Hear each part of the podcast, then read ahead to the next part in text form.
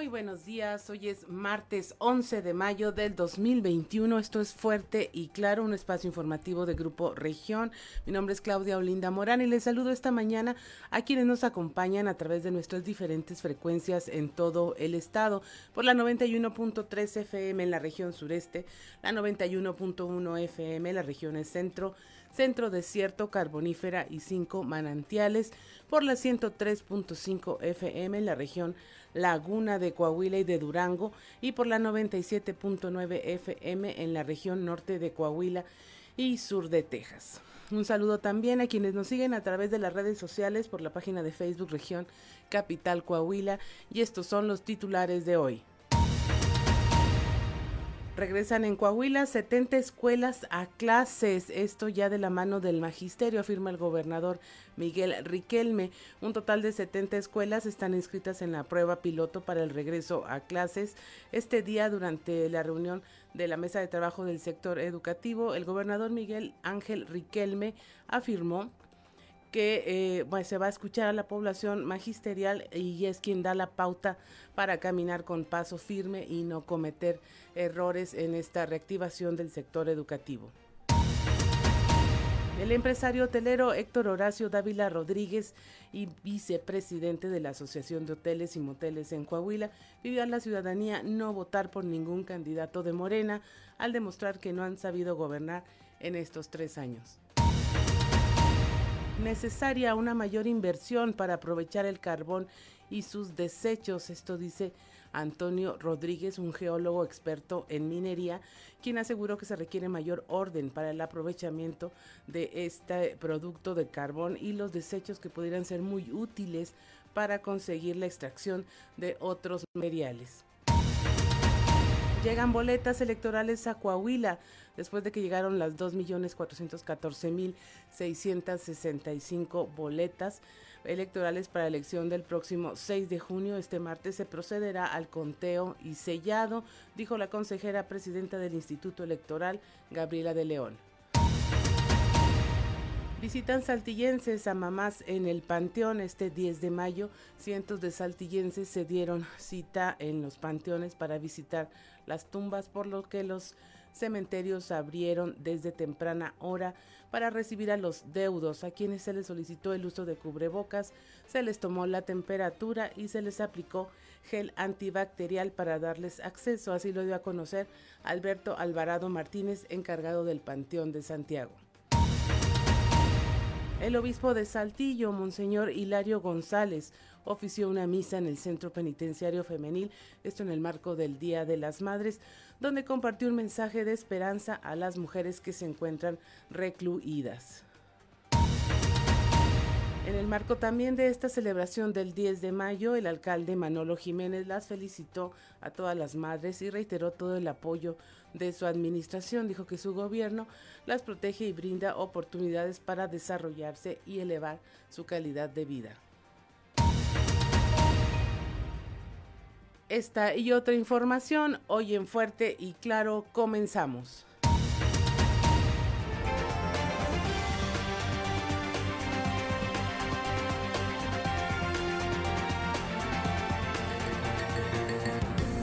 Esto es Fuerte y Claro.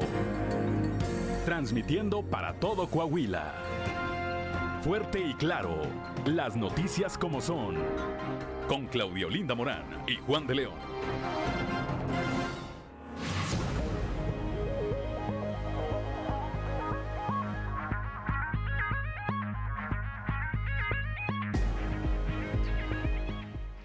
Buenos días, son las 6 de la mañana con 6 minutos. Mi nombre es Claudia Olinda Morán. La temperatura a esta hora de la mañana en Saltillo 18 grados, Monclova 23, Piedras Negras 21, Torreón 26, General Cepeda 19 grados, Arteaga 18, Musquis, San Juan de Sabinas y San Buenaventura registran 23 eh, grados los tres municipios, Cuatro Ciénegas 22 y Parras de la Fuente y Ramos Arispe 21 grados. Pero si usted quiere saber cómo va a estar el tiempo, el clima el día de hoy, vamos al pronóstico del tiempo con Angélica Acosta.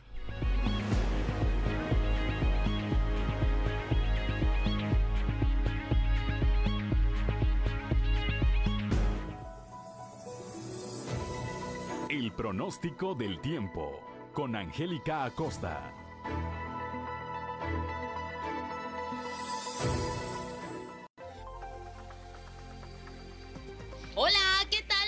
Buenos días amigos, maravilloso martes 11 de mayo, es para mí un gusto saludarte y ya estoy lista para darte los detalles del clima.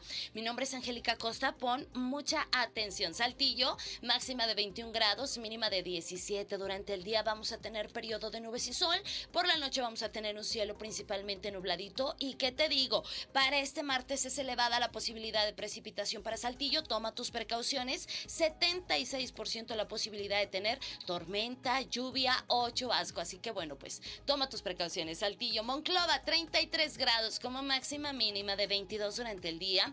Vamos a tener periodo de nubes y sol, se va a sentir cálido. Por la noche vamos a tener un cielo nubladito, de igual manera cálido por la noche. También es elevada la posibilidad de precipitación ahí para Monclova, 55%. ¿Ok?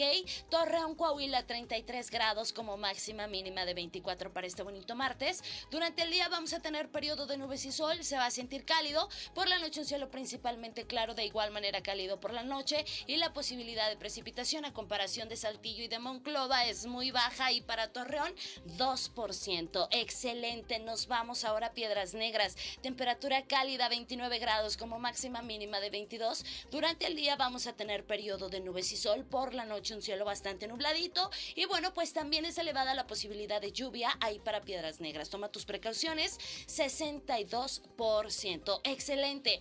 A todos nuestros amigos que tienen algún compromiso en la Sultana del Norte, te comento que también viene temperatura cálida para Monterrey, 29 grados como máxima mínima de 22. Durante el día vamos a tener periodo de nubes y sol, por la noche un cielo parcialmente nublado y también es elevada la posibilidad de lluvia ahí para Monterrey, 65%. Tomen sus precauciones amigos, manejen con mucho cuidado y recuerda, hay que lavarse las manos con frecuencia con agua y con jabón. Muy buenos días. El pronóstico del tiempo con Angélica Acosta.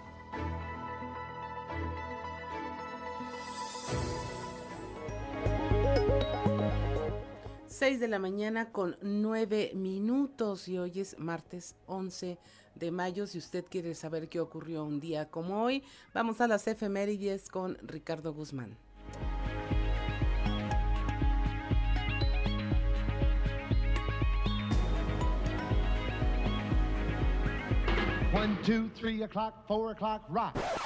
¿Quiere conocer qué ocurrió un día como hoy? Estas son las efemérides con Ricardo Guzmán.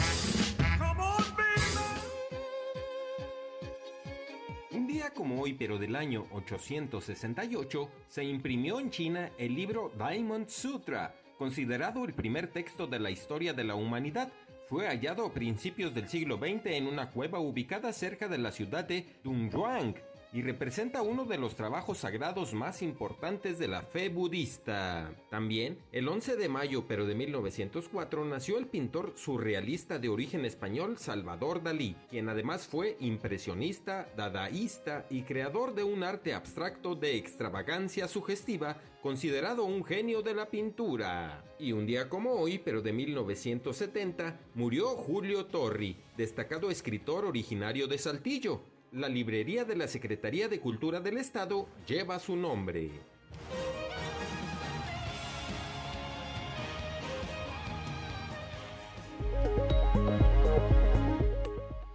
6 de la mañana con 11 minutos y mire, hoy felicitamos a quienes están celebrando el día de su santo, a Máximo, Alberto, Evelio y Estela. Para todos ellos nuestras más eh, calurosas felicitaciones y pues que reciban hoy muchos saludos, muchas llamadas y que celebren a la distancia con sus seres queridos. Máximo, Alberto, Evelio y Estela. Seguramente usted conocerá a alguien que lleve este nombre. Felicítelo solo por ser su amigo, su amigo o su amiga y contar con su amistad. Son las 6 de la mañana con 11 minutos y es hora de irnos a los deportes con Noé Santoyo.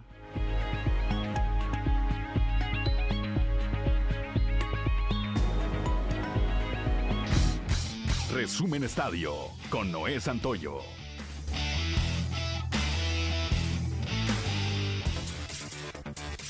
Dio a conocer la lista preliminar de 40 futbolistas convocados por Gerardo Martino, técnico de la selección mexicana, para los duelos por la Liga de Naciones de la CONCACAF. El Tata llamó a todo el arsenal disponible con lo mejor de Europa, Estados Unidos y México, tomando en cuenta también a jugadores que están en el proceso rumbo a los Juegos Olímpicos de Tokio. Javier Chicherito Hernández, delantero del Galaxy de Los Ángeles y máximo anotador histórico de la selección mexicana, no está presente. El Chicharito no es llamado desde septiembre de 2019, cuando se le acusó de haber cometido una indisciplina en una concentración del equipo nacional. Tim Tebow regresa a la NFL, quien fuera quarterback de los Broncos de Denver, Jets de Nueva York, Patriotas de Nueva Inglaterra y las Águilas de Filadelfia, regresará a los emparrillados, pero ahora como ala cerrada de los Jaguares de Jacksonville, con quienes ha firmado por una temporada, según han informado diversos medios en Estados Unidos. El as de los Mets, Jacob DeGrom, salió del juego después de cinco entradas por una tensión muscular en su regreso de otra lesión similar, pero el bullpen se hizo cargo al permitir apenas cuatro hits en la victoria de los Mets de Nueva York, cuatro carreras por dos sobre los Diamondbacks de Arizona, su quinto triunfo consecutivo. A través de un comunicado, la Liga MX anunció el ajuste de los horarios de los cuatro partidos correspondientes a la vuelta de los cuartos de final. Es así que todos los cotejos fueron reprogramados con una hora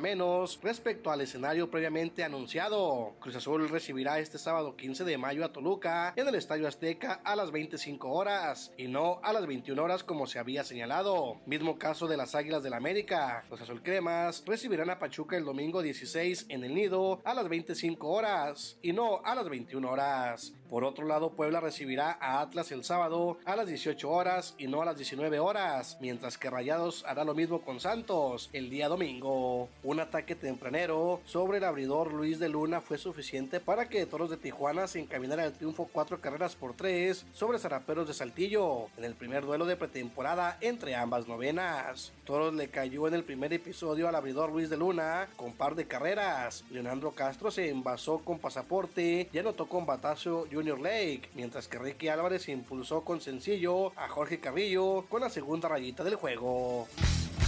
Resumen Estadio con Noé Santoyo.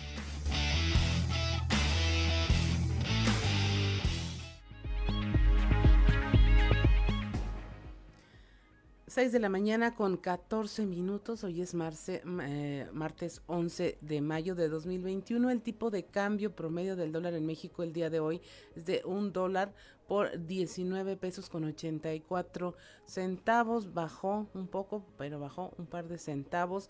La, la compra en 19 con 61 a la venta con 20 pesos y 7 centavos. Así es como está el día de hoy en promedio 19 pesos con 84 centavos. Y mire, antes de pasar a nuestro resumen de la información nacional, nuestra nota principal hoy es cómo el Tribunal Electoral de Coahuila tumba la candidatura de Emilio de Hoyos en la sesión que el Tribunal Electoral de Coahuila realizó virtualmente la noche de este lunes. Se determinó por mayoría cancelar su registro, el que el registro de Emilio de Hoyos como candidato por la alcaldía de Morena al considerar que la misma se hizo en una coalición que ya no tiene efectos. Ante esto dieron un plazo de 24 horas a partir de la notificación de esta resolución al partido para sustituir al candidato. Emilio de Hoyos Montemayor participó de manera simultánea en el proceso interno de la de selección de candidatos de UDC y Morena, incumpliendo con lo previsto en el artículo 168 del Código Electoral. Fue la razón que expuso el magistrado presidente del Tribunal Electoral, Sergio Díaz, por lo que los magistrados determinaron que la candidatura había sido registrada ante la coalición UDC, Morena y PT, la cual se había integrado previa a la contienda electoral y fue desechada por este órgano. Tenemos eh, material al respecto, le invitamos a que escuche y nos siga a través de las redes sociales. Lo procedente es modificar en lo que fue materia de impugnación el acuerdo IEC-CMACU 8 del 2021, a través del cual se aprobó la procedencia del registro de la planilla de Morena para integrar el ayuntamiento de Acuña, Coahuila, al haberse acreditado que el candidato Emilio de Hoyos Montemayor participó de manera simultánea en el proceso interno de selección de UDC y Morena, incumpliendo con lo previsto en, eh, en el artículo permítame que tengo aquí el dato mal, 168 numeral 6 del Código Electoral. Para tal efecto, lo conducente es ordenar a Morena para que en un plazo de 24 horas a partir de la notificación de la presente resolución realice la sustitución que estime conveniente para la, candidatura a la presidencia municipal, eh, debiendo presentar ante el Comité Municipal del IEC toda la documentación exigida que acredite el cumplimiento de los requisitos constitucionales y legales para obtener el registro correspondiente. En consecuencia, el Comité Municipal del IEC a partir de la notificación de la presente sentencia, de manera inmediata, deberá emitir un nuevo acuerdo en el que, una vez analizado el cumplimiento de los requisitos de elegibilidad previstos en la normativa eh, aplicable, resuelva la procedencia de la solicitud de registro de la candidatura que presente Morena por motivo de la sustitución y, en su caso, expida la constancia de registro correspondiente.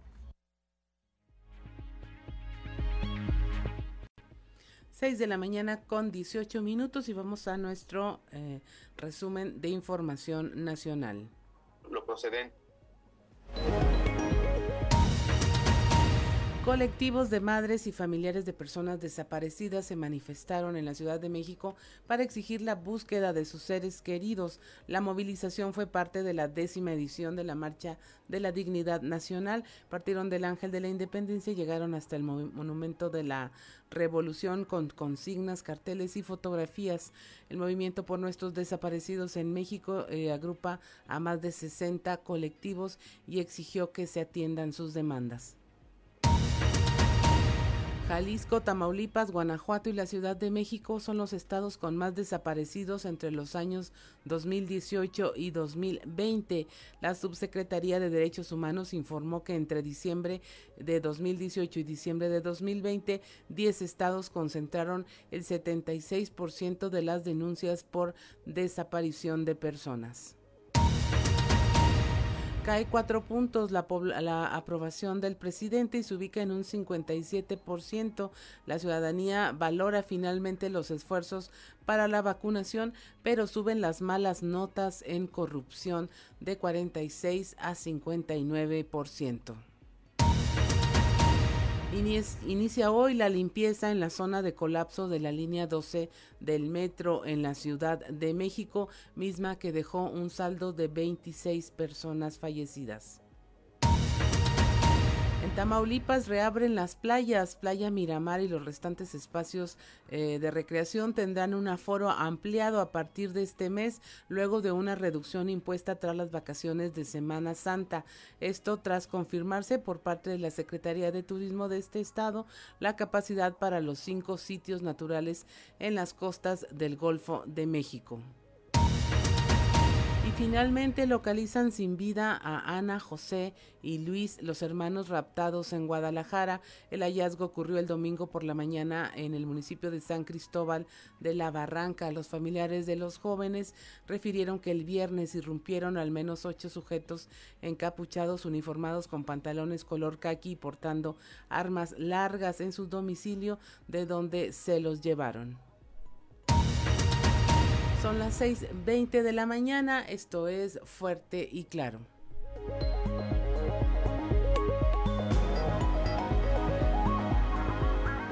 En fuerte y claro. A esta hora la temperatura en Saltillo 18 grados, en Monclova 23, Piedras Negras 21 grados, Torreón 26, General Cepeda 19, Arteaga 18 grados, Musquis 23, San Juan de Sabinas 23 grados también, al igual que en San Buenaventura. En Cuatro Ciénegas tenemos 22 grados, Parras de la Fuente 21 y Ramos Arispe también 21 grados. Y mire, vamos a pasar a la información, a este paseo que le damos informativo por todas las regiones del estado con la presencia de nuestros reporteros allá en la carbonífera. Este tema del carbón sigue dando de qué hablar, es de lo que viven y Antonio Rodríguez, geólogo experto en minería, asegura que se requiere un mayor orden para el aprovechamiento del carbón y los subproductos que se pueden generar de su extracción. Él platicó con nuestro compañero Moisés Santiago que nos tiene los detalles de esta información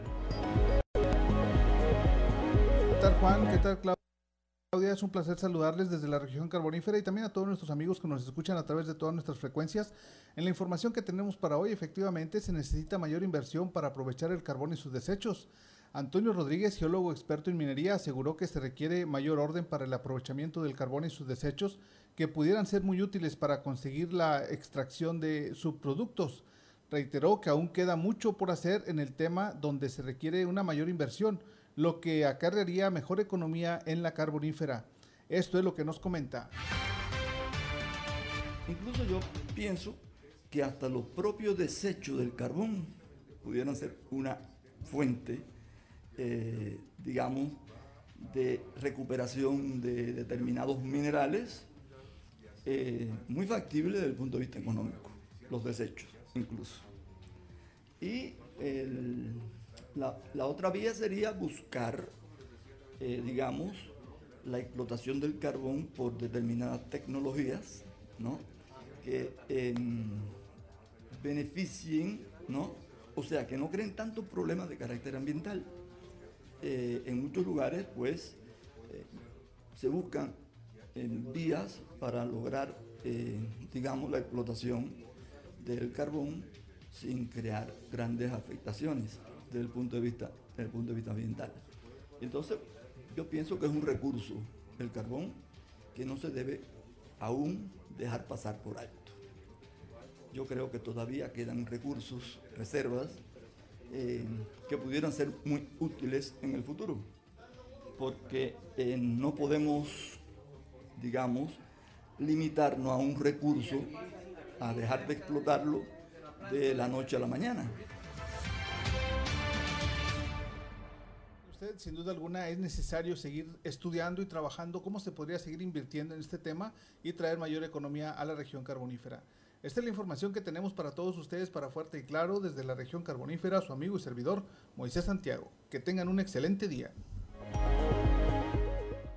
6 de la mañana con 28 minutos. Ahora nos regresamos aquí a la región sureste, donde ayer las madres de desaparecidos se congregaron en la Plaza de Armas para realizar una marcha por sus seres queridos, exigiendo justicia. Esto en torno a las actividades que realizaron en el Día de las Madres, el 10 de mayo también.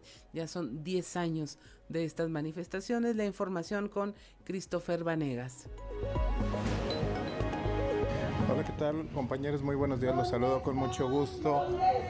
Y pues bueno, déjenme informarles que el día de ayer se llevó a cabo eh, la marcha de las madres de los desaparecidos integrantes del colectivo de búsqueda Fundec, Fundem que pues realizaron la marcha desde Plaza de Armas por la calle de Victoria y posteriormente bajaron en la calle de Purcell para retomar la calle de Aldama y posteriormente regresar nuevamente a la calle de a la plaza de armas. Unidas, jamás serán vencidas. Madres unidas jamás serán vencidas. Porque vivos se los llevaron. Vivos los queremos. Vivos se los llevaron. Vivos los queremos. ¿Qué queremos? Justicia. ¿Cuándo? Ahora. Ahora. Se hace indispensable. Presentación con vida y castigo a los culpables. Y pues bueno, esto es parte de lo que se escuchó dentro de la marcha de las madres de los desaparecidos con motivo de conmemorar el 10 de mayo en donde no tiene nada que celebrar, pero sí mucho por qué luchar, ya que eh, pues bueno, exigen justicia y exigen la localización de sus seres queridos. ¿Dónde están nuestros hijos? ¿Dónde están? ¿Dónde están? ¿Dónde están? Nuestros hijos, ¿dónde están? Pues bueno, esto es lo que tenemos de información. Que tengan un excelente día. 6 de la mañana con 30 minutos. El obispo de Saltillo, Monseñor Hilario González, ofició una misa en el Centro Penitenciario Femenil en el marco del Día de las Madres. Ahí compartió un mensaje de esperanza a las mujeres que se encuentran en reclusión. Asimismo, él indicó que fue una experiencia espiritual muy fuerte. Leslie Delgado nos tiene la información.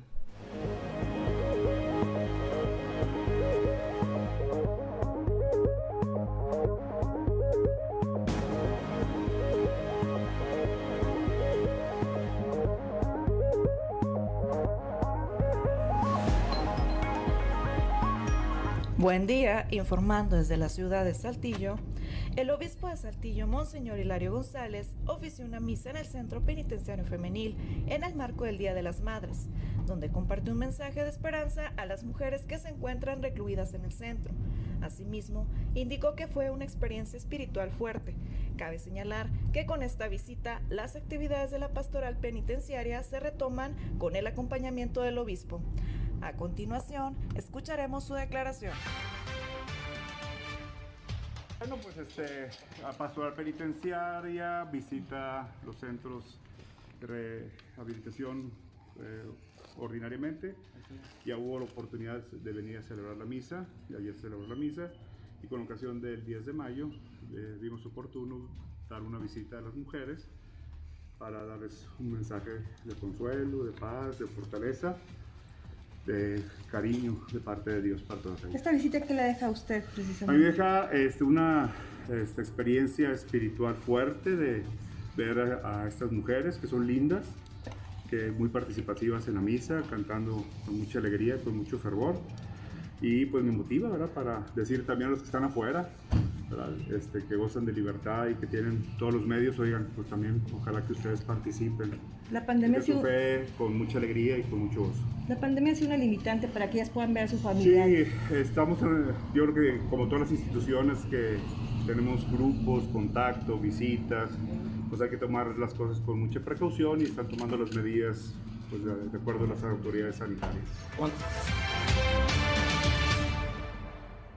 Agradezco la intervención y que tengan un excelente día. 6 de la mañana con 33 minutos. Eh, nos vamos a la región centro. Allá se reanuda la aplicación de vacunas a personas de 50 a 59 años en el municipio de Monclova. Guadalupe Pérez nos tiene los detalles de esta eh, nueva apertura de la vacunación en esta región.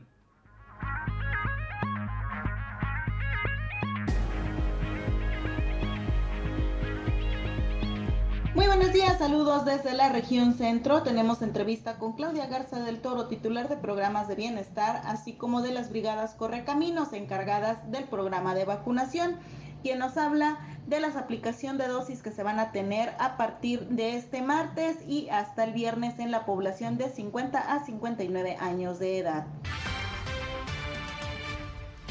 podemos programar. Este, ya lanzamos una programación, pero es un poquito por ahí terminando Monclova, ya vamos a tener fechas. El martes que vamos a vacunar un poquito más, vamos a estar aproximadamente como hasta las 11, que es lo tolerable del, del calor. En, en global, ¿cuántas vacunas estarían aplicando eh, en estos días? Pues eh, hasta el término serían 22 mil. 22 mil. Probablemente. No, no creo que se incremente mucho, la verdad, este, el, eh, tal vez vamos a, vamos a quedar parejos con el, con lo que está, no, con lo que está registrado en mi vacuna. Si cuando me dieron el padrón teníamos 17.500, no creo que, que rebase esa cantidad. Del Toro, tal como lo precisa, esta vacunación comenzará este martes y concluirá el sábado 15 de mayo. Cabe indicar que las personas que tienen 49 años de edad y están por cumplir los 50 de aquí hasta el mes de diciembre de este año podrán registrarse ya en la página oficial.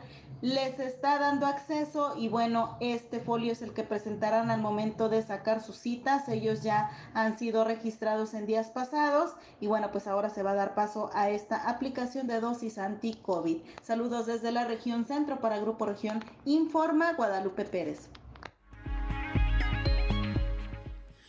6 de la mañana con 36 minutos y en la región norte recupera Jacobo Rodríguez su candidatura a la alcaldía de Piedras Negras, esto tras ganar el juicio interpuesto ante el Tribunal Electoral de Coahuila. Él estaría reanudando su campaña este día miércoles. Los detalles con Norma Ramírez.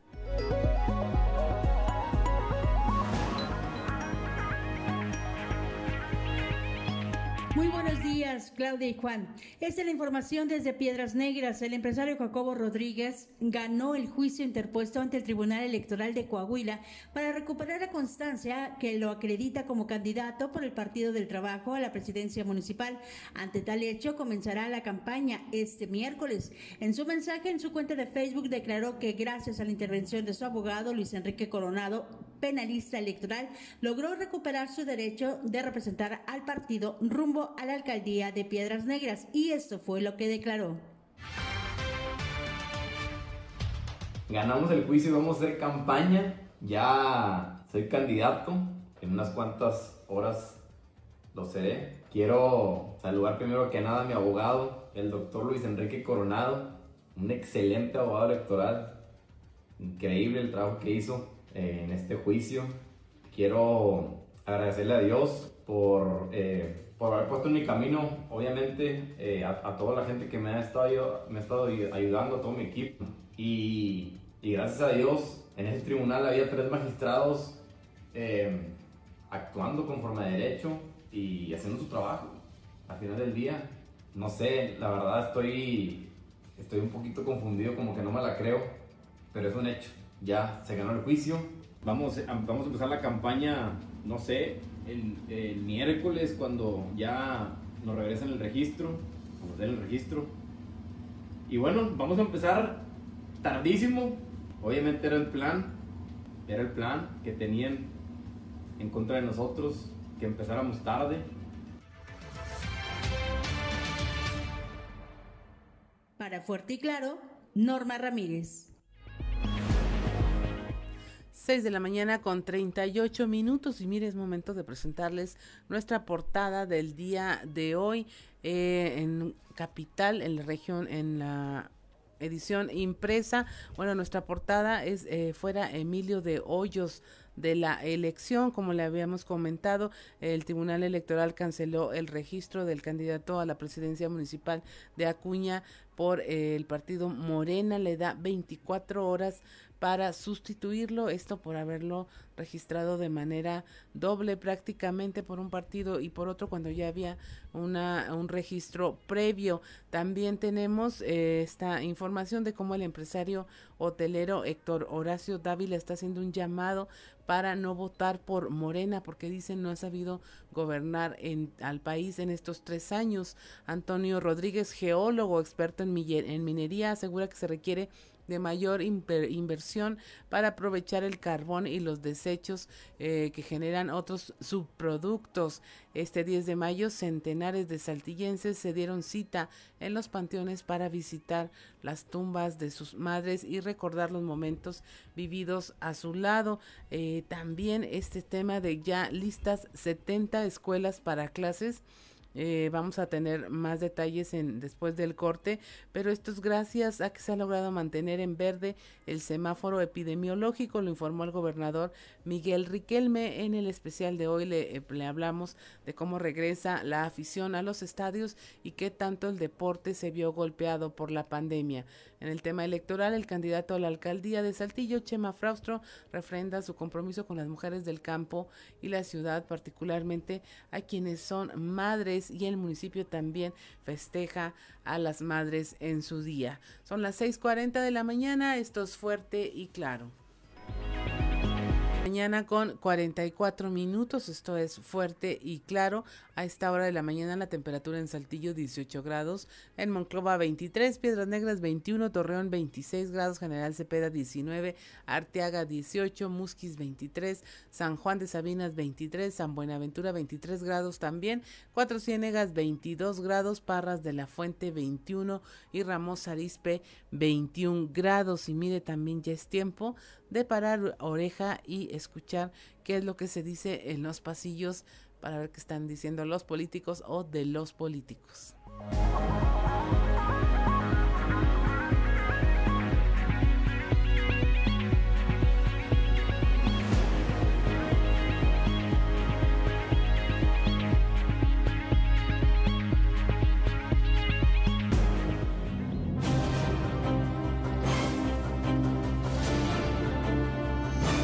Y en el cartón de hoy, simulación que nos presenta Luis Fernando Salazar, quien tiene su playera de morena muy bien puesta y que nos dice, vota por mí, papá. Con la determinación de las escuelas públicas que a partir de este 17 de mayo iniciarán el plan piloto para el regreso a clases presenciales, otra palomita se llevó el subcomité regional COVID-19 en el sureste del estado y del que el alcalde Manolo Jiménez está siempre al tanto. Resulta que de los 70 planteles que iniciarán con el programa 24, el mayor número están en la región sureste, seguidos por las regiones Laguna y Centro Desierto, con 15 cada una luego el norte con 11 y la carbonífera con 5. Lo que si bien podría responder al número de escuelas que hay en cada región, también corresponde a los resultados que han tenido los subcomités en la prevención contra el COVID. Allá por la región carbonífera, por cierto, no baja la tensión que un día y otro también le pone la candidata de Morena al proceso electoral en el municipio de Musquis, Tania Flores, y quien debió echar mano ya del diputado federal, aún Javier Borrego, para enfrentar la andanada que se le viene, aunque ningún interés se le vio al legislador federal por salir en ayuda de la también próspera empresaria del carbón. Gran movilización y solidaridad en redes provocó la desaparición en Saltillo de la señora Marisa Valdés, de quien si bien ayer se notificó su no localización, está desaparecida desde el pasado 7 de mayo. Entre quienes más compartieron la ficha de búsqueda estuvieron funcionarios de todos los niveles del gobierno del estado, pues es madre de un cercano funcionario del subsecretario de Educación, Francisco Osorio.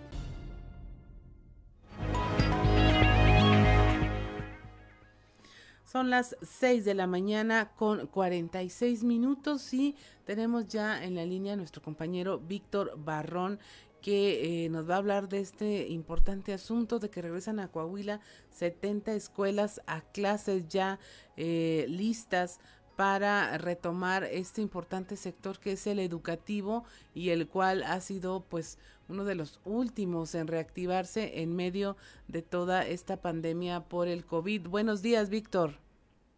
Buenos días, Claudia, y buenos días a nuestros amigos de Fuerte y Claro en todo el estado de Coahuila. Así es, pues el gobernador eh, Miguel Ángel Riquelme Solís, el día de ayer aquí en la comarca lagunera, hace este anuncio oficial Luego de pues semanas de trabajo del grupo eh, de trabajo vaya del sector educativo, donde por fin se define esto, eh, eh, hizo hincapié el mandatario estatal que todo esto se da por consenso, Claudia, es decir, las 70 escuelas seleccionadas, el procedimiento, todo lo que implica este protocolo, incluyó a la Secretaría de Educación, la Secretaría de Salud, los tres sindicatos de maestros, que es el 5, el 35 y el 38, y obviamente la participación de padres de familia. Es decir, todo esto tuvo eh, eh, ese trabajo de análisis, de discusión y de esta manera fue como se definió eh, las, las 70 escuelas distribuidas, Claudia, amigos, pues en todas las regiones de la entidad. Y pues fue claro, Miguel me solita al señalar que se empieza esta primera etapa de la prueba piloto con esa cantidad de escuelas para tener un mejor control de este procedimiento. Escuchemos algunos de los detalles en voz del gobernador Miguel Ángel Riquelme. La realidad es que en consenso con todos, con permiso de la parte técnica en materia de salud, para tener eh, y la capacidad de la Secretaría de Educación, para tener un mejor control queremos iniciar con 70. De manera posterior, el mismo grupo de trabajo definirá si se amplía el número de escuelas en el corto o mediano, o mediano plazo. La idea es que sí sea eh, eh, el aumento paulatino, el número de escuelas, pero vamos a ver qué pasa primero en estas 70, cómo reacciona el alumnado, cómo reaccionan maestras y maestros y qué consecuencias tenemos dentro de la parte de salud, que es lo más importante. Es decir, si tenemos contagios, si no, si el cuidado pues nos permite seguir avanzando y eh, seguir estudiando qué es lo que sucede en esta parte de la contingencia sanitaria que ya lo han enfrentado otros países y que hay experiencias buenas, otras no tan buenas y otras muy malas. Entonces queremos que esto salga bien, por eso también dejamos en claro a la opinión pública que es paulatino. 6.50 de la mañana. Así es, Víctor. Y eh, lo que pudimos observar es que se está sumando las voluntades de todos, de todas las secciones de maestros, en, de lo que se infiere, pues que tampoco va a ser obligatorio, ¿no? Habrá mucha libertad para que los padres también decidan al respecto de si ya quieren enviar o no a sus hijos.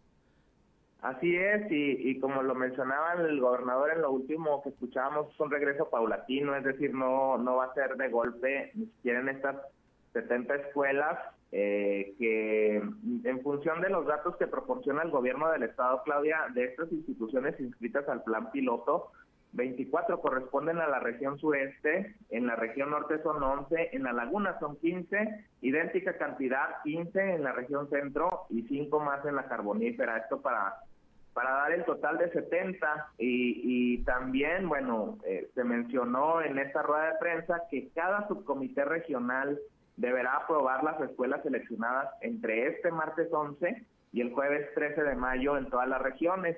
Eh, eh, es decir, el trabajo de estos grupos del sector educativo es una parte, Claudia, pero esto se, se alinea al procedimiento que se ha venido llevando en toda la pandemia eh, eh, con el trabajo de los subcomités. Así que bueno, eh, a partir de este martes y entre el jueves se estarán sesionando cada subcomité regional y allí se, se procederá a la, a la aprobación de todo esto. Y como pues falta pues prácticamente un poco menos de una semana para esto, Claudia, van a continuar capacitaciones tanto para maestros como para, para padres de familia en distintos temas para, para llegar al día eh, eh, el día ya oficial, que es el 17, de que arranca esta prueba piloto de regreso a clases eh, con seguridad sanitaria, Claudia. Así es, y lo que estaba viendo, publicaban una lista, Víctor, sí, en efecto, 15 en la laguna, cinco de ellas son en Torreón, realmente, y estamos hablando que son primarias y secundarias, particularmente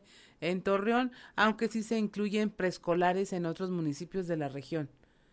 Así es, y, precisamente eh, eh, es, es, importante lo que tú mencionas porque a nivel estatal, bueno, eh, este plan incluye instituciones educativas de nivel preescolar, primaria y secundaria, y, así como lo comentas, bueno, que en, la, en el caso de La Laguna la mayoría son en Torreón, pero también se distribuyen otras entre los municipios de San Pedro de las Colonias, Matamoros, Viesca y Francisco Francisco y Madero, donde, bueno, a lo mejor en, en Matamoros y Francisco y Madero es nada más una escuela, eh, eh, pero es, es parte de los acuerdos que se tomaron. Y, y, en este en este audio que escuchábamos del gobernador, eh, comentaba que, bueno, pues, ha habido solicitudes adicionales todavía, Claudia, por parte de maestros y padres de familia que quieren unirse a esta, a esta primera etapa, a este arranque de la prueba piloto en todo el estado. Están solicitando ahí pues esa voluntad, esa intención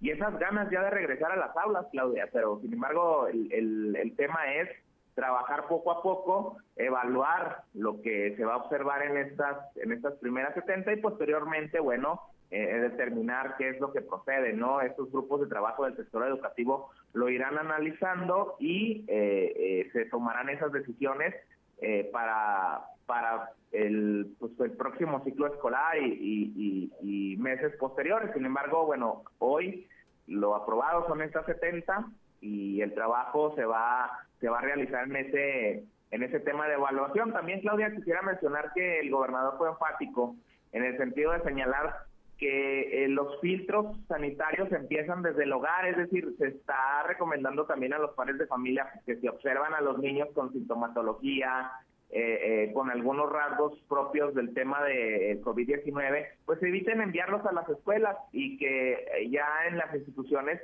pues el protocolo que ya todos conocemos sea el que esté aplicado y fue capacitado personal también de las escuelas para que pueda actuar, Claudia, en caso de que con todo esto que acabo de mencionar todavía se detecte en las instalaciones un alumno una alumna con síntomas de COVID-19 o que, eh, eh, pues temperatura y demás, eh, pues puedan actuar y saber cómo cómo darle la atención a ese alumno para evitar riesgos de contagio por la nueva enfermedad.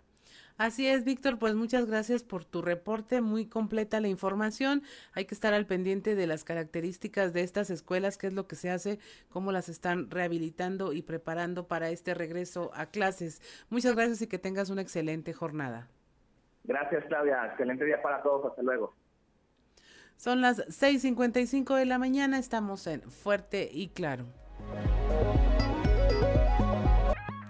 6 de la mañana con 59 minutos. A esta hora las temperaturas en Saltillo 18 grados, Monclova 23, Piedras Negras 21, Torreón 26, General Cepeda 19, Arteaga 18, Musquis 23, San Juan de Sabinas 23 grados también, al igual que en San Buenaventura, Cuatro Ciénegas 22, Parras de la Fuente 21, al igual que en Ramos Arispe 21 grados. Y ya tenemos en la línea con nosotros a nuestro compañero Raúl Rocha, que nos trae esta información de bueno del tema electoral que ya se está elevando la temperatura, elevando los reclamos y esta parte eh, ahora la tiene el empresario hotelero Héctor Horacio Dávila Rodríguez, quien ya está haciendo un llamado muy airado a la ciudadanía para que no vote por Morena. Pues, ¿qué pasó? Buenos días, Raúl.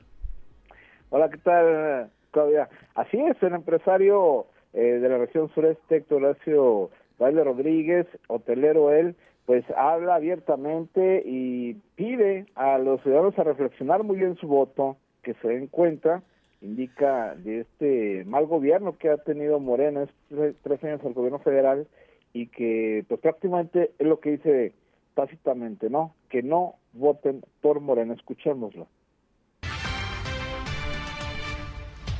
Están jugando realmente con nosotros el gobierno federal. Yo creo que no hay que darles, fíjense quién se lo dice, alguien que es empresario, no den ningún voto a Morena. Ninguno, por favor. Ya vimos cómo trabajaron estos tres años. Ya vimos cómo el gobierno federal nos trata. Ya vimos cómo la economía está. Ya vimos cómo está el sector salud. Ya vimos cómo está el sistema carretero. Ya vimos cómo está todo el país derrumbándose. La otra vez darles la confianza a morenos. Déjenme les digo que a mí me invitaron a ser parte también del grupo de Morena y yo les dije no por la ideología. Por favor, a todas aquellas gentes que nos están viendo, que nos están escuchando, recapaciten, realmente vean por un mejor México, por tener una mejor posibilidad y tener un equilibrio en el Congreso donde se hacen las leyes. Ni un voto, pero ni uno. Absolutamente cero votos para la gente morena. Lo digo Héctor Horacio Ávila, HH. 7 de la mañana con un minuto. Lo dijo HH. Sí, con su firma selló esa esa petición, esa esa invitación al público. En el sentido, pues hace ahí en su declaración un resumen en lo que para él ha sido el gobierno federal. Indica que pues en todos los rubros ha quedado de ver, no solamente para lo que es el, el estado de Coahuila o la región sureste, sino para todo el país. Es por eso que pues en su en su voz indica que pues hay otras opciones y que a Morena no se le da ninguna oportunidad más este próximo 6 de junio. Pues ahí está Raúl. Muchas gracias por la información. Vamos a ver qué, qué ocurre. No creo que se queden tan conformes eh, los de Morena. Y bueno, pues finalmente cada quien está en libertad de expresar lo que a su conveniencia quiera y el resto de escuchar y quedarse con lo que le sirva de estas opiniones o de esta información. Claro que sí, claro, estamos ahí pendientes. Muchas gracias Raúl, son las 7 de la mañana con dos minutos y damos paso a la información que se generó en todo el estado. A menos de un mes para que concluyan las campañas electorales, el Instituto Electoral de Coahuila solo ha recibido una queja y es contra militantes de Morena debido a que una de sus facciones apoyaba al candidato de Fuerza por México, César Flores. Sin embargo, nunca se formalizó la denuncia, dice Marco Galván, titular del Instituto Electoral.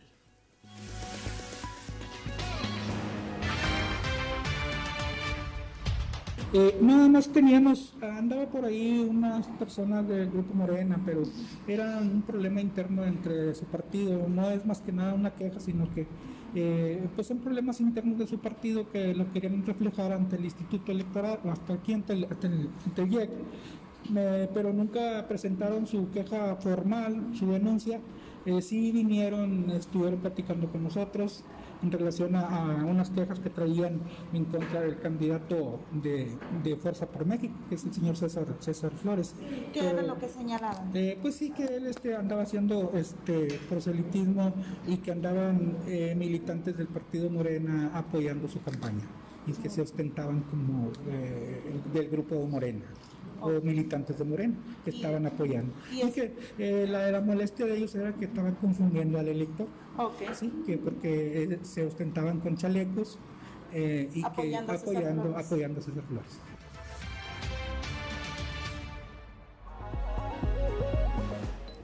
7 de la mañana con cuatro minutos llegan las boletas electorales a Coahuila. Son dos millones cuatrocientos catorce mil 665 boletas para la elección del próximo 6 de junio. Este martes ya se va a proceder al conteo y el sellado, dijo la consejera presidenta del Instituto Electoral de Coahuila, Gabriela de León.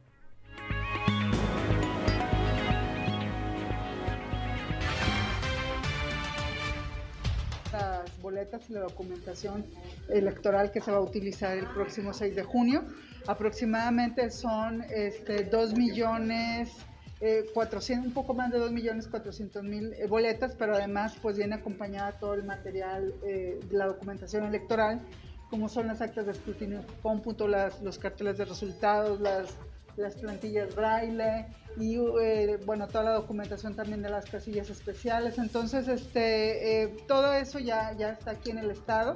Y lo que procede ahora es pues un operativo de sellado, eh, agrupamiento y bueno, em, em, em, empaquetado de, o armado de los paquetes electorales. Eh, cada boleta se revisa, se revisa que no tenga errores de impresión, que bueno, pues no, no, esté corrida la, la, tinta, que esté bien impresa por los dos lados. Y este, se le agrega un sello, que además es otra medida de seguridad y posteriormente se agrupan de acuerdo al número de electores de cada casilla. Esto es importante porque a cada casilla mandamos únicamente el número de boletas necesarias, es decir, de las, de las personas que están inscritas en la lista nominal. Posteriormente, pues se, guardan, o sea, se, se arman los paquetes y finalmente se trasladan a cada uno de los 7 de la mañana con 6 minutos en el tema electoral. También el candidato a la alcaldía de Saltillo por la coalición PRI-PRD Chema Fraustro señaló que su gobierno brindará las herramientas para que las mujeres puedan tener eh, desarrollo, seguridad, mejores oportunidades. Eh, Chema Fraustro dice que las mujeres merecen en los hechos que sea reconocido su trabajo, inteligencia y valentía. Sostuvo que su administración implementará programas y acciones para prevenir y erradicar la violencia de género, además de promover el empoderamiento económico de las mujeres con programas de financiamiento y capacitación para que puedan emprender sus propios negocios. De forma paralela, dijo el candidato Chema Fraustro, se apoyará con el servicio de estancias infantiles para el cuidado de los hijos de madres emprendedoras y de quienes eh, desempeñen alguna labor productiva. El candidato a la alcaldía también refrendó su compromiso de llevar sus proyectos de trabajo encaminados a la igualdad de género y el respeto a las mujeres en todos los ámbitos. Por su parte, el candidato de Morena a la alcaldía de Saltillo, Armando Guadiana, también habló de la equidad de género, refrendó su compromiso con las madres saltillenses, esto en el marco de la celebración del Día de las Madres. Él aseguró que las mamás trabajadoras y emprendedoras serán una prioridad en su gobierno, que van a ser parte del programa para lograr el buen vivir y parte central va a ir a mujeres y fundamentalmente a las madres de familia y sus hijos.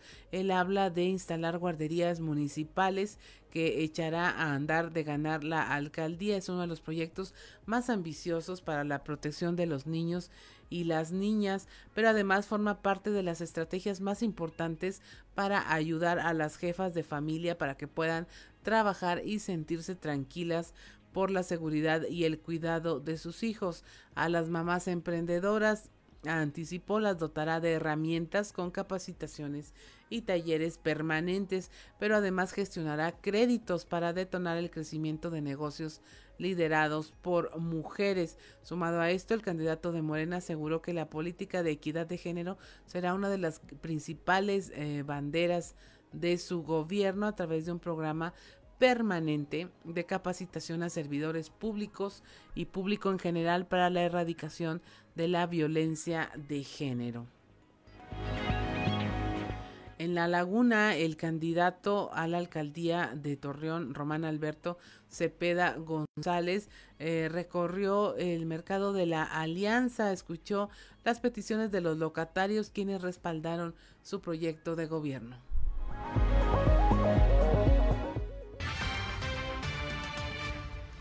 Claro, mira, la problemática es que sean atendidos, que sean escuchados.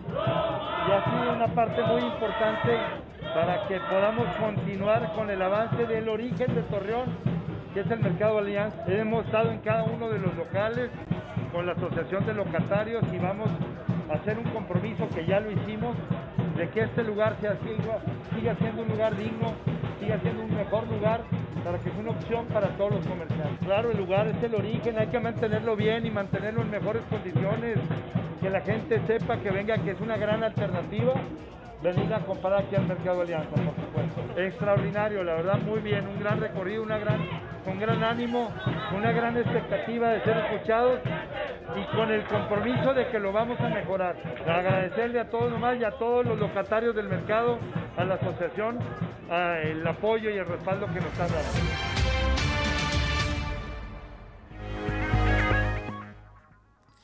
7 de la mañana con 10 minutos. Y mire, en este marco de la celebración del Día de las Madres y el tema de la pandemia, pues habían cambiado algunas situaciones dentro de los centros de reinserción social, eh, no había visitas, pero ahora también la parte de la reactivación está llegando a la población en reclusión. Y tenemos con nosotros en la línea Apolo Armenta, él es eh, titular de los centros de reinserción social en el estado, para que nos cuente cómo es que se está eh, llegando ya también a una nueva normalidad en el sistema penitenciario, donde ayer finalmente se pudo eh, celebrar de alguna forma el Día de las Madres y también donde ya van a empezar las, las eh, vacunación para la población que se encuentra en reclusión.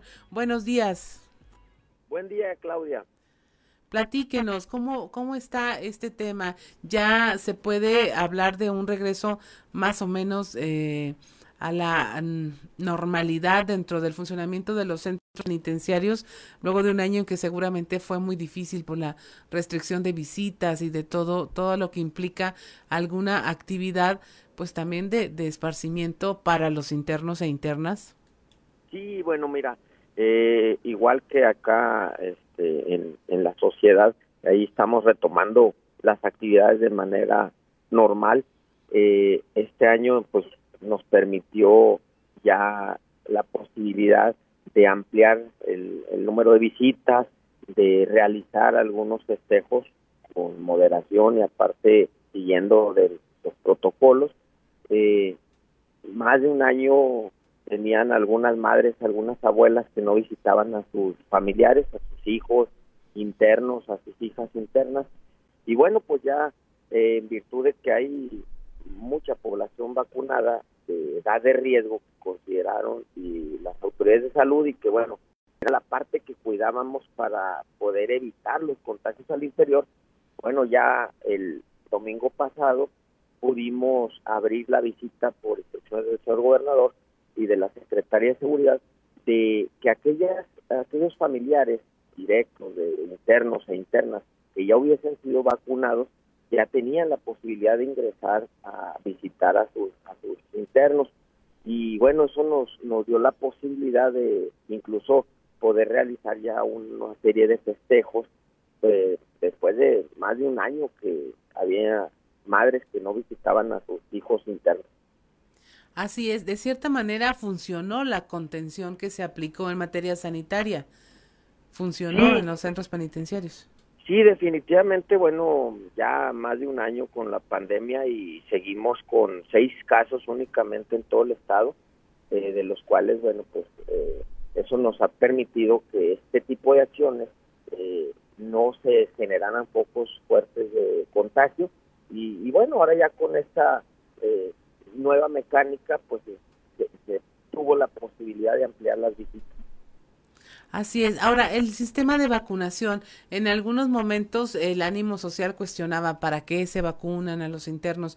¿Ya procedió? ¿Cuál es la, la, la mecánica que se va a seguir para pues que también tengan acceso a esta vacunación que es universal y que en ningún momento dice excepto para las personas que se encuentran en reclusión?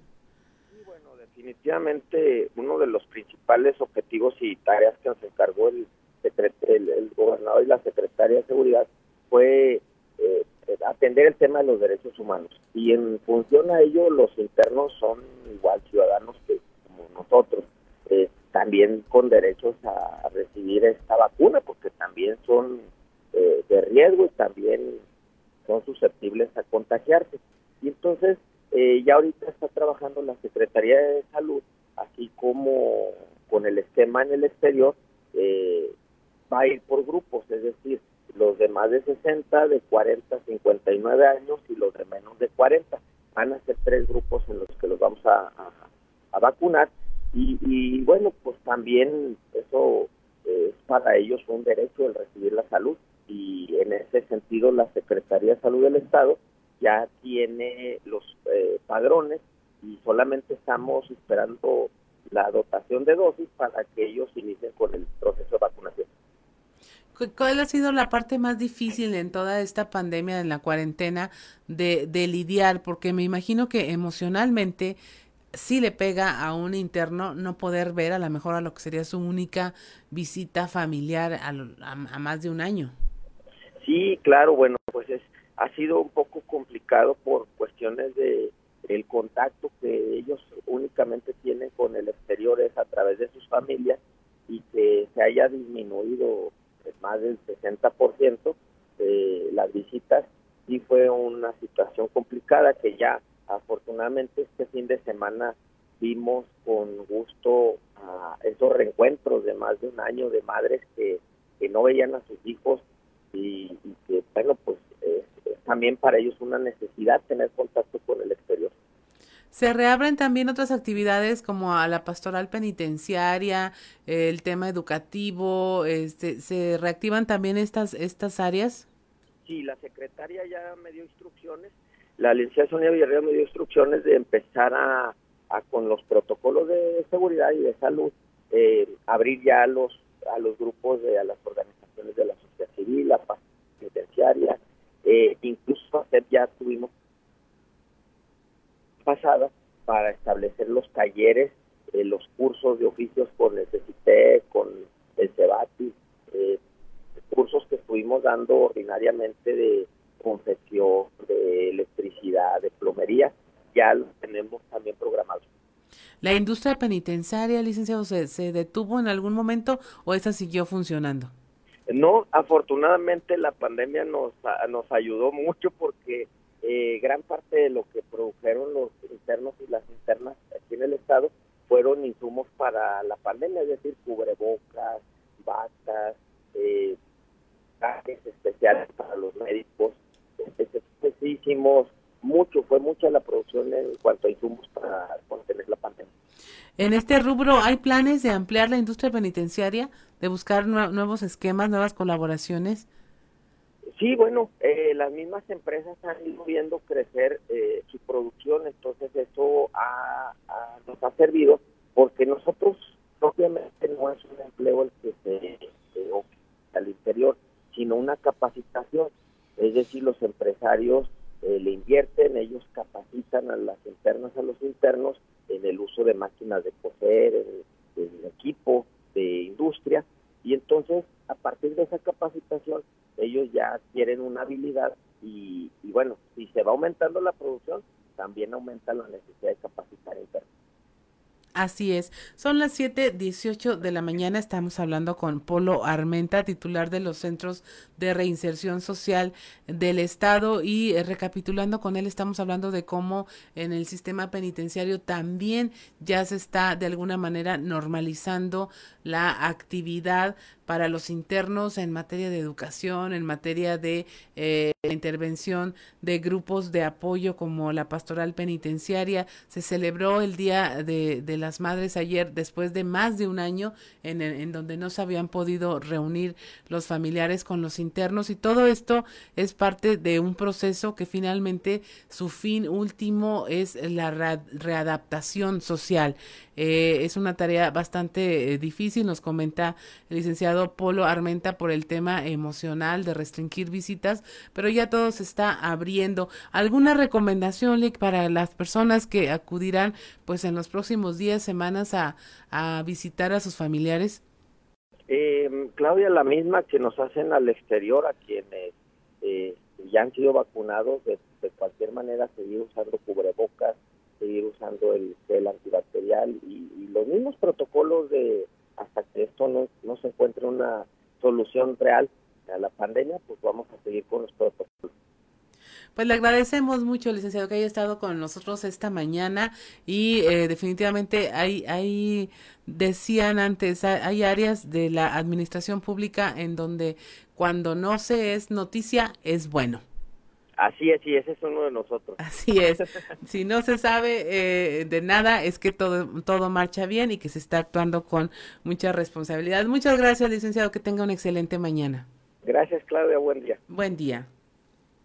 Son las 7.20 de la mañana. Esto es Fuerte y Claro. Regresamos.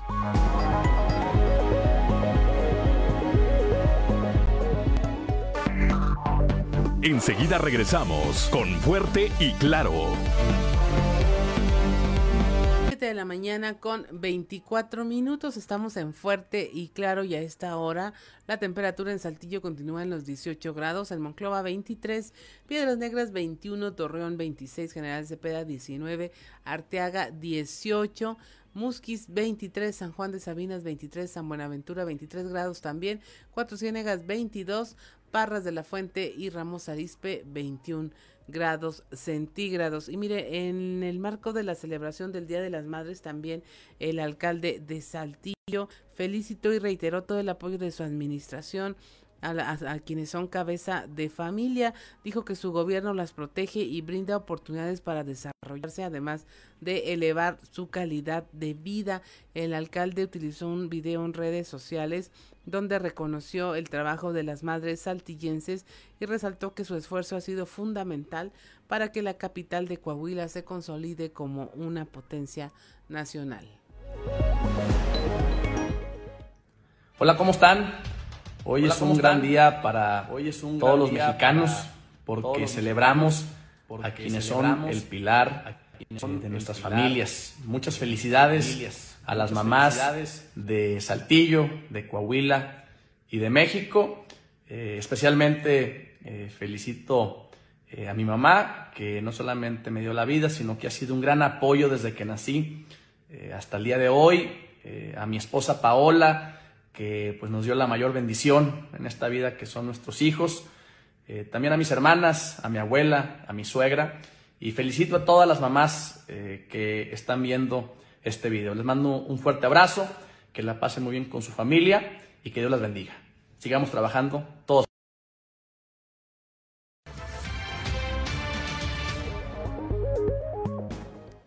7 de la mañana con 26 minutos. Y a continuación queremos presentar un reportaje especial de nuestro compañero Raúl Rocha que nos habla de el regreso de la afición de los aficionados a los parques deportivos, a las canchas, a los estadios, pero no solamente desde el punto de vista de un regreso en el tema de lo que es la industria deportiva o de, lo empresarial, sino cómo finalmente la pandemia pues afectó rendimiento, desempeño, situación económica, no solo de los deportistas, sino también de los promotores de estos deportes. Así que eh, el tema de hacer ejercicio se vio reflejado su necesidad y la necesidad de apoyar este rubro de la vida de todos los seres humanos para que sea un derecho humano a tener esta actividad física y se vio reflejado durante la pandemia y la propuesta de los quienes están involucrados en el medio deportivo es que no cesen los apoyos para que las personas puedan hacer valer este derecho a la recreación y al deporte. Este es un reportaje, un trabajo de Raúl Rocha. Escúchelo con atención.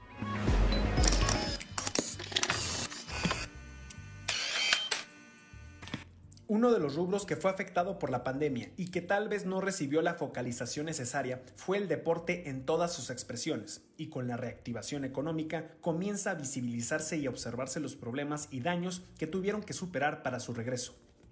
Todos los deportes, como es el profesional, el estudiantil, el formativo y el de recreación, sufrieron un golpe en su desarrollo el año pasado y de a poco comienzan a tener su dinámica para trabajar bajo una nueva realidad. Representantes de equipos profesionales, directivos del deporte estudiantil, promotores del deporte y jugadores exponen sus experiencias de cómo vivieron el anuncio de que sus temporadas y competencias se suspendieron hasta hace poco, que se autorizaron sus trabajos nuevamente con diferentes protocolos. Para Gerardo Álvarez, mejor conocido como Piwi, de los Dinos de Saltillo, no fue indiferente al ser sacudido con la noticia de que la temporada se cancelaba. Se viene esto y, no sabíamos cuándo iba a reincorporarse eh, en bueno, en, este tema la, la, temporada o cuando iba a, haber acción, entonces pues, pues nos daba, sí presentamos algo de nervios, ¿no? Pues como le mencionas, tengo familia, soy, soy padre de familia de dos hermosos niños, entonces pues era buscar el, el ingreso ¿no? económico pues para el sustento de, de ello y pues fue, eh, afortunadamente pues logramos este, acomodarnos y ahorita contamos con, con trabajo para el promotor deportivo Marco Dávila, de Rancho Seco, el cierre fue total y los intentos de abrir resultaban difíciles tras meses de cierre y con un cupo limitado a ocho niños por cancha. En cuanto a lo económico, pues sí, yo creo que nos pegó a todos. Eh, yo creo que nadie, yo creo que nadie en el, en el mundo, en el país, este, estaba preparado para una pandemia de, de tantos días de para el deporte universitario, las pérdidas equivalen a haber perdido tres generaciones de deportistas, afirma el director del deporte de la Universidad Autónoma de Coahuila, David Hernández. A nivel nacional se está haciendo una evaluación, por lo menos en el CONDE, que es el deporte estudiantil. Estamos eh, viendo que son prácticamente tres generaciones perdidas. Eh, ahorita nosotros estamos haciendo un recuento de nuestros rosters activos los rosters de los equipos se han visto perjudicados cerca del 60 o 70%. Los Zaraperos de Saltillo, el equipo profesional consentido de los aficionados en la capital coahuilense, vio truncada la posibilidad de ver a su equipo en la temporada 2020, al informarse por parte de la Liga Mexicana que se cancelaba la campaña. El gerente general Gerardo Quesada habla del golpe duro que fue cuando durante un juego de pretemporada se les indicó que el inicio de la campaña se postergaba por la pandemia del coronavirus. Nosotros estamos preparándonos como si fuéramos a tener casa llena, la verdad. Aunque obviamente por, por, protocolos no se puede.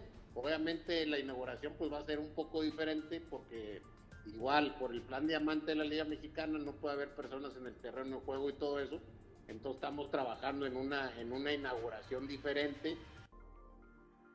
Lee el reportaje completo en nuestras redes sociales y periódico Capital.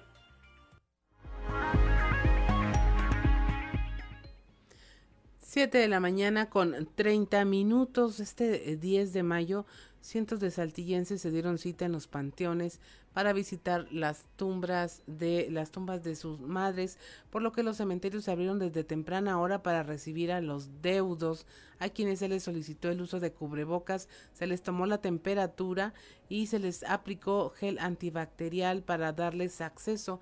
Así lo dio a conocer Alberto Alvarado Martínez, encargado del Panteón de Santiago.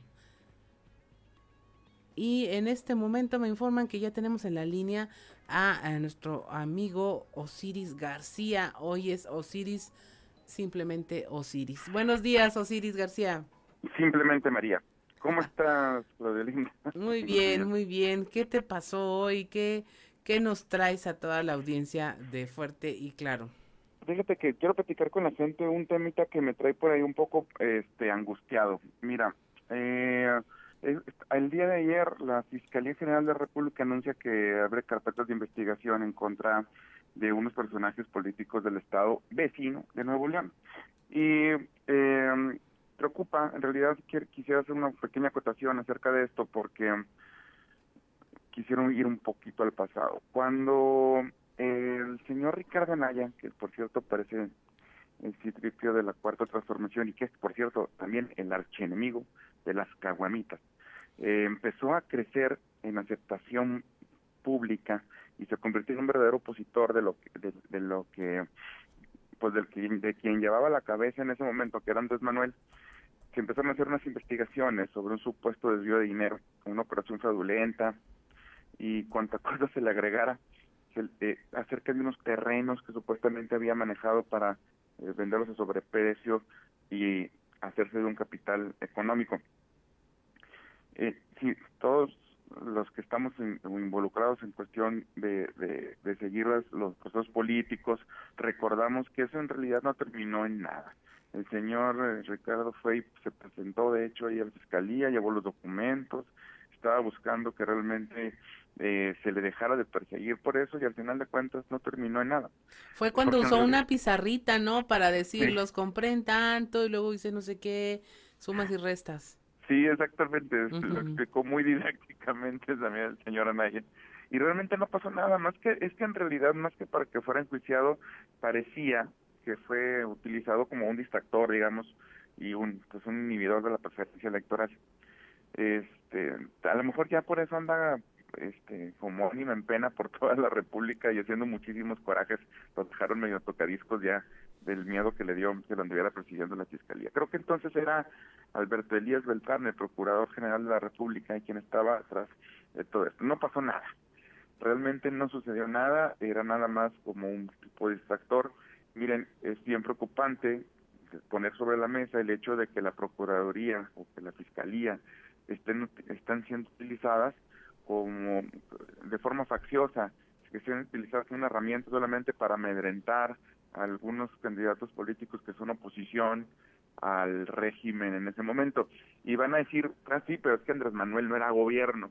Andrés Manuel era un candidato de hecho de la oposición al gobierno. Miren, en este país no pasan cosas por casualidad y, y el señor este, Andrés Manuel no solamente ya no fue hostigado como lo fue en su momento, cuando sí representaba, decía entonces un eslogan de Solá, un peligro para México. Ya no era perseguido, al contrario, de hecho fue protegido. Tal vez porque el señor Andrés Manuel hizo los acuerdos políticos con las personas correctas esta vez y por eso fue protegido. No lo sé, solamente estoy de cierta manera especulando.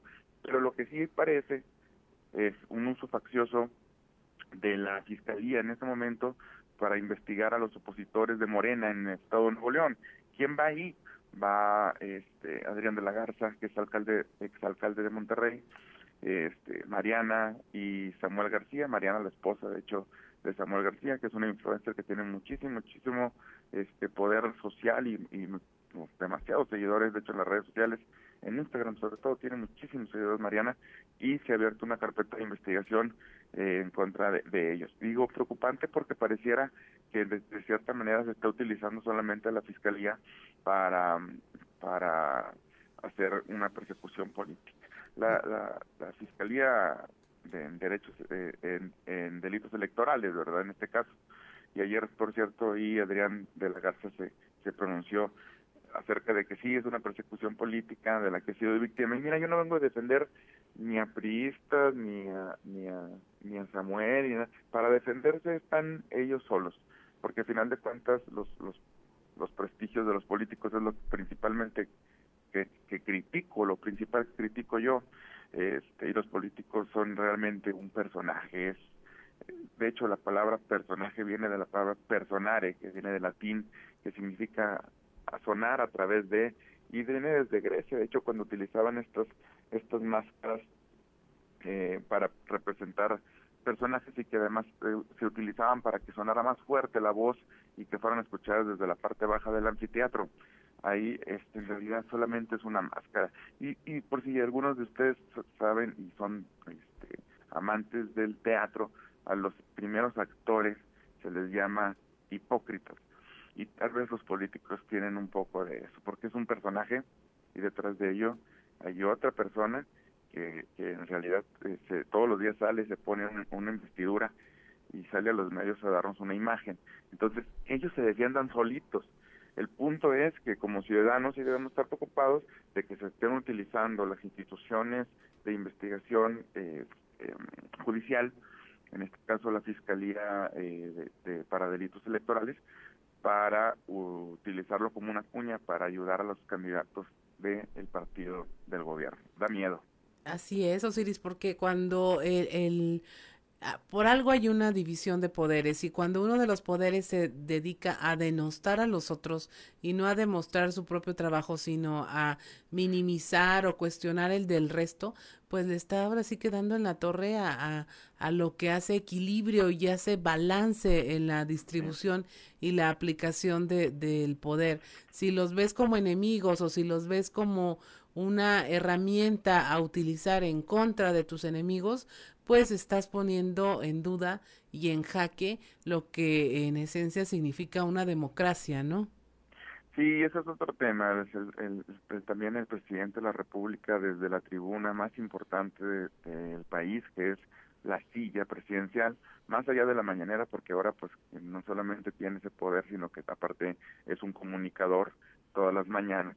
Eh, como comunicador ejerce un, un poder en contra de, de algunos personajes o algunas instituciones, o en este caso, como bien lo apuntas, poderes que no están este, alineados a sus a sus preferencias, digamos, y entonces critican de forma severa, por ejemplo, al Poder Judicial, y eso es bastante preocupante porque precisamente el Poder Judicial o el Poder Legislativo, en su caso, que en este caso no es una no es un contrapeso porque tiene mayoría en el Congreso el señor presidente, eh, representa eso, un equilibrio, un sano equilibrio y, un, y un, eh, una utilización del poder. Mire, si no existiera ese, ese, ese contrapeso, pues el presidente podría ejercer el poder a discreción.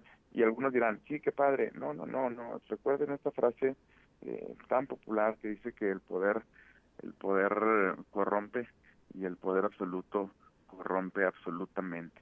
A nadie, a nadie le, le ha funcionado de forma distinta. Todos aquellos que han tenido ese poder entre sus manos finalmente terminan desquiciados porque es imposible que una sola persona pueda autogestionarse y no extralimitarse en el poder. Así es, Osiris, pues sí es preocupante el tema. Esperemos que los ojos ciudadanos estén muy, muy abiertos para poder evaluar que sí, que no, que sí me la creo, para dónde estoy viendo, quién se opone y por qué. Eh, la ciudadanía no es tonta y todo mundo eh, tiene los ojos abiertos, está escuchando las ventanas que nos dan las redes sociales para informarnos, pues antes no las teníamos, esperemos que sirvan en estos dos sentidos, ¿no? Como toda comunicación de ida y de vuelta. Sí, totalmente, totalmente. Y, y aprovechando, eh, te, felicito por el Día de las Madres, el día de ayer. Ah, muchas gracias. A todas, las, todas las, las, mamás de los, del auditorio y a los políticos, pues que se acuerden que si, si tienen o tuvieron, un poquitito de mamá. Muchas gracias, Osiris. Que tengas un excelente día. Igualmente, Carolina. Un abrazo. 7.40 de la mañana. Esto es Fuerte y Claro. 7 de la mañana con 44 minutos. Vamos a Enclave de Fa con Israel Navarro. Enclave de Fa con Israel Navarro. ¿Por qué 219 mil fallecidos por COVID no le pasaron factura a la 4T, pero sí 28 muertos por el colapso del puente en la línea 12? Muy simple, porque mientras la pandemia no es culpa del gobierno, la construcción y mantenimiento del sistema de transporte público sí lo es. Pero más allá de la responsabilidad inmediata, los argumentos que AMLO ha utilizado en su narrativa estratégica quedaron vulnerables y expuestos. No se puede hablar de primero los pobres cuando los usuarios del metro no siempre son de clase acomodada. De hecho, varios de los fallecidos eran trabajadores que vivían en zonas populares de la Ciudad de México y volvían a su casa después de su jornada. es de que es culpa de los gobiernos neoliberales. Pues no precisamente, porque Marcelo Ebrard, siendo jefe de gobierno, y Mario Delgado, siendo su secretario de Finanzas, promovieron la obra a pesar de los señalamientos técnicos que alertaban a esta tragedia. Hay que combatir la corrupción, sí, pero la de los adversarios, la propia se queda intacta aunque cueste vidas. Por eso no se permitirá que se instale una comisión investigadora. La ropa sucia se lava en casa. Que viva la austeridad republicana. Máxime cuando se pueden hacer ahorros con el subejercicio del presupuesto para mantenimiento del metro. Sí, lo barato sale caro. Y le pone a doña Claudia Sheinbaum una papa caliente en las manos, quien andaba hace unos meses tomándose la foto limpiando los letreros de las estaciones, pero las vías, bien gracias. Y la cereza del pastel, la impunidad rampante. A una semana de la tragedia y a pesar de la indignación de la sociedad, no se le pedirá la renuncia a la directora del metro. Tampoco habrá demandas para los constructores de la obra. Vaya, ni siquiera ha habido despidos de funcionarios de medio pelo. Aquí no pasó nada, porque en esta administración se premia la lealtad y no la capacidad. Y con la pandemia se fue administrando la crisis, se jugó con las cifras oficiales porque el número real de muertos por COVID o neumonía típica no era evidenciable. Se culpó a los gobiernos anteriores por lo precario del sistema hospitalario, se ocultó la corrupción en torno a la compra de insumos médicos y se sustentaron las decisiones discrecionales en elementos pseudotécnicos. Pero en este caso los responsables tienen nombre y apellido. Por ello, la tragedia de la línea 12 evidenció que la corrupción y la incompetencia matan. Yo soy Israel Navarro, les recuerdo mi Twitter, arroba Navarro Israel. Nos escuchamos a la próxima. En clave de FA, con Israel Navarro.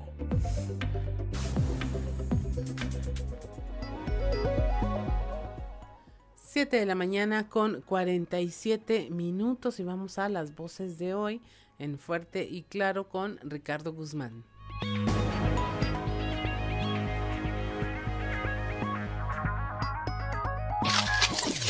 Lo dijeron fuerte y claro en región sureste. Héctor Horacio Dávila Rodríguez, vicepresidente de la Asociación de Hoteles y Moteles de Coahuila, pide no votar por Morena. No den ningún voto a Morena. Ninguno, por favor. Región Laguna. Miguel Ángel Riquelme Solís, gobernador del estado, Regresan en Coahuila 70 escuelas a clases con paso firme de la mano del magisterio. Para tener un mejor control queremos iniciar con 70. De manera posterior el mismo grupo de trabajo definirá si se amplía el número de escuelas en el corto o mediano, o mediano plazo. Región Centro. Claudia Garza del Toro, coordinadora de programas de bienestar en la región Centro este martes se reanuda la aplicación de vacunas a personas de 50 a 59 años en Monclova. Pues, eh, hasta el término serían 22 mil. Probablemente. Región carbonífera. Antonio Rodríguez, geólogo experto en minería. Necesaria mayor inversión para aprovechar el carbón y sus desechos. Que hasta los propios desechos del carbón pudieran ser una fuente de recuperación de determinados minerales muy factible desde el punto de vista económico. Región Norte. Jacobo Rodríguez, empresario, recuperó la constancia que lo acredita como candidato por el PT a la alcaldía de Piedras Negras. No sé, la verdad estoy, estoy un poquito confundido, como que no me la creo, pero es un hecho. Ya se ganó el juicio, las voces de hoy en fuerte y claro. 7 de la mañana con 49 minutos. Es momento de irnos a nuestro resumen de noticias nacionales. Colectivos de madres y familiares de personas desaparecidas se manifestaron en la Ciudad de México para exigir la búsqueda de sus seres queridos. La movilización fue parte de la décima edición de la Marcha de la Dignidad Nacional. Partieron del Ángel de la Independencia, llegaron hasta el Monumento a la Revolución con consignas, carteles y fotografías. Este movimiento por nuestros desaparecidos en México agrupa a más de 60 colectivos. Jalisco, Tamaulipas, Guanajuato y la Ciudad de México son los estados con más desaparecidos entre diciembre del 2018 y del 2020. Estos eh, partes de 10 estados concentraron el 76.6% de las denuncias por desaparición de personas. Cae cuatro puntos la aprobación del presidente y se ubica en un 57%. La ciudadanía, por un lado, valora los esfuerzos para la vacunación, pero por el otro suben las malas notas en materia de corrupción.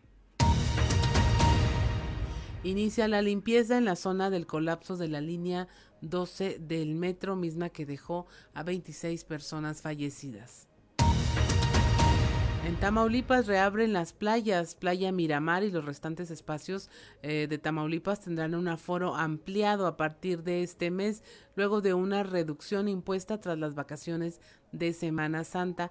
Esto tras confirmarse por parte de la Secretaría de Turismo de este estado la capacidad para los cinco sitios naturales en las costas del Golfo de México. Localizan sin vida a Ana, José, José y Luis los tres hermanos eh, raptados en Guadalajara. El hallazgo ocurrió la mañana del domingo en el municipio de San Cristóbal de la Barranca. Ana Karen, de 24 años, Luis Ángel, de 32 y José Alberto, de 29, fueron plagiados el viernes en el municipio de Guadalajara. Los familiares de los jóvenes refirieron que estaban eh, fue en su domicilio cuando irrumpieron ocho sujetos encapuchados, uniformados con pantalones color caqui y portando armas largas. Amagaron a otros moradores de la vivienda, que es una, una casa tipo duplex, y ellos estaban, bueno, José Alberto haciendo la tarea, su hermano estaba decorando unas tazas y su hermana estaba cenando cuando fueron llevados y finalmente encontrados muertos juez concede suspensión provisional contra la ley de hidrocarburos. Este juez, ya hemos hablado de él, Juan Pablo Gómez Fierro, concedió una suspensión contra algunas partes de esta ley recién aprobada con la que el gobierno busca aumentar el control del Estado en el sector gasolinero. Hasta aquí la información nacional, son las 7.52 de la mañana y vamos al show de los famosos. El show de los famosos con Amberly Lozano. Ángela Aguilar es criticada por interpretación de himno nacional. Ángela Aguilar fue la elegida para interpretar el himno nacional mexicano en la pelea del Canelo y su actuación fue criticada por las modificaciones que hizo a la entonación. La cantante apareció en el escenario con una enorme capa negra con flores bordadas fue recibida con una gran ovación y comenzó a cantar. Ángela hizo cambios en la entonación, haciendo énfasis en algunas letras. También se le criticó que su interpretación fue muy prolongada. Sin duda, para la hija de Pepe Aguilar fue una importante distinción el haber sido la elegida para interpretar el himno nacional. Ante pedidos a la Secretaría de Gobernación para que emitiera una sanción a Aguilar, la dependencia señala que no habrá ninguna amonestación o sanción a la cantante, ya que la interpretación del himno se hizo con total respeto.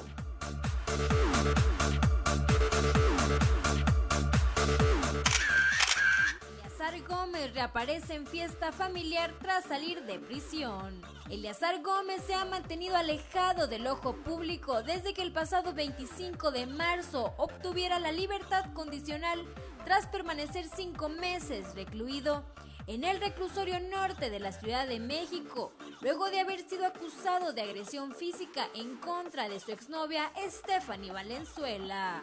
Fue a través de un video que su hermana Zoraida Gómez compartió en sus historias de Instagram, en donde presumió estar en compañía de toda su familia. Esto para celebrar los ocho meses de vida de su hijo Max, y el cumpleaños de su madrina, Doña Rosalba, madre de Geraldine Bazán. Con una ligera sonrisa, barba y el pelo corto, lentes oscuros y una camisa negra. Eleazar apareció en el video breve después de que el pasado 29 de marzo emitiera un breve comunicado a través de su cuenta de Instagram, en donde se disculpó públicamente con Tefi Valenzuela por los actos cometidos.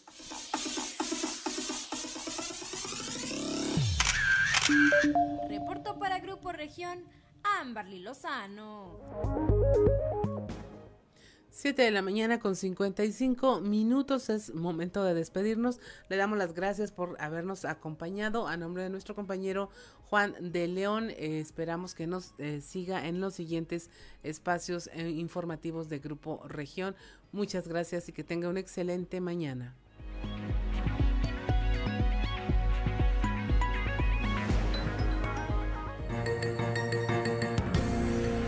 Escuchaste fuerte y claro las noticias como son, transmitiendo para todo Coahuila.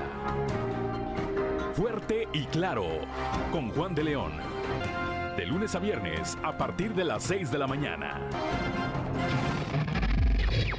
Estás escuchando Región